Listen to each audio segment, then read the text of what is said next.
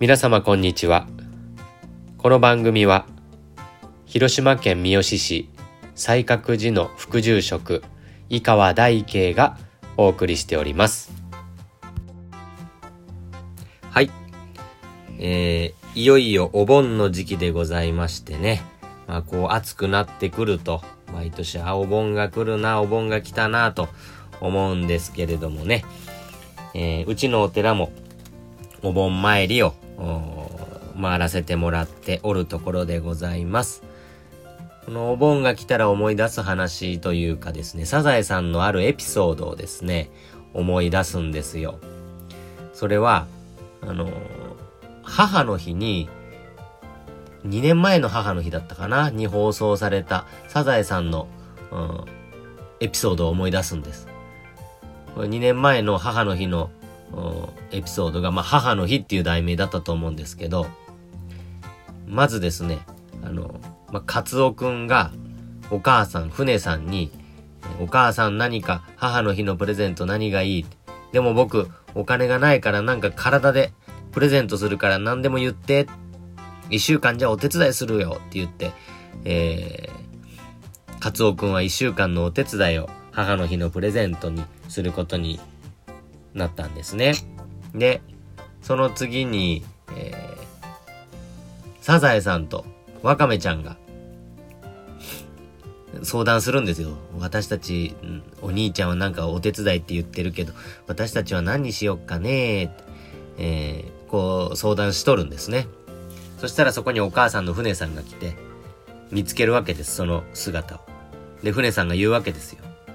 あなたたち、わざわざ母の日にプレゼントなんか買ってくれなくてもいいわよって、こういう風に船さんが言うんですね。そしたら、えー、そのサザエさんとワカメちゃんこういう風に言い返すわけです。いやいやお母さん、せっかくの母の日なんだから、プレゼントぐらいさせてよと。そうよそうよ、年に一回なんだから、母の日ぐらいプレゼントさせてよねって、サザエさんとワカメちゃんが言うんですね。そしたら船さんがこういう風に言うんですよ。あんたたち、母の日母の日って言うけれどもね、私にとってはね、あんたたちが生まれた日から、一日たりとも休まず、母の日なのよ。母の日じゃない日なんてなかったのよ、ないのよってこんなことを言うわけですよ。それに、えー、感動した感動したんですわ。こっちからしたら、一年に一回の母の日でお母ちゃんに一年に一遍感謝せねえけんなと思うんですけれども、お母ちゃんからしたら、母の日だろうが母の日じゃなかろうが、毎日毎日子供のことが心配で、えー、心配で毎日毎日お母さんをしとる母の日なわけですね。お盆になるとなんかそんなお話を思い出すんです。私たちはお盆の時だけ、えー先立って行かれた方々を思って、えー、手合わせたりするわけですけれども、でも実は、お盆の時だけ、先立って行かれた方々は私のところに戻ってきて私のことを守ってくださっているのではなくて、浄土真宗の見教えは、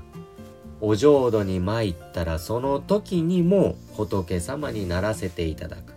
そしてそこからずとひとときたりとも休むことなく私たちのお念仏の人生を見守り育ててくださっておるというふうに、えー、聞かせていただいておりますので。お盆だけ先祖の日じゃないわけですね。お盆だけ亡き方の日ではなくて、えー、実は毎日毎日一時たりとも休まずに亡き方は仏様となられて影のごとく私たちは気づかんでもずっと影は私と一緒におりますように影のごとく私に寄り添い、えー、ご一緒してくださっている見守ってくださっているというふうに受け止めるわけですね。そんなことをですね、なんかその船さんの毎日が母の日なのよというところから思いますが、じゃあなぜわざわざお盆のお参りをするのかというところですね。これもですね、あの、2年ぐらい前にテレビで見たんですけれども、お笑い芸人の EXIT の兼近さんという方が、こんなことを言ってたんですよ。母の日、母の日と言うけれども、俺はあえて母の日にはお祝いはしないと。感謝しない。なぜかというと、毎日感謝してるんだから、あえてその日だけ特別に、プレゼントとかする必要はないよと、そんな風なことをおっしゃってましてね。あでも確かにそうだなと思いました。毎日毎日感謝しとる人だったら別に、えー、母の日にわざわざプレゼントしてなく、しなくても、えー、いいなと思いました。ね。ただ、これができる人はいいですよ。しかし、できない人もたくさんおるんじゃないかなと思います。やっぱり母の日って決められていたら、その日ぐらいはお母ちゃんの苦労を思ってみようかなということが出てくるんじゃないかなと思います。毎日毎日が仏様の日、先立っていかれた方が仏様となって私たちを見守ってくださる仏様とご一緒の日々でありますけれども、あえてこのお盆という期間を設けることによって、えー、ことさらですね、あ、そうじゃった、そうじゃった、そうじゃった、そうじゃったと思い出させていただく、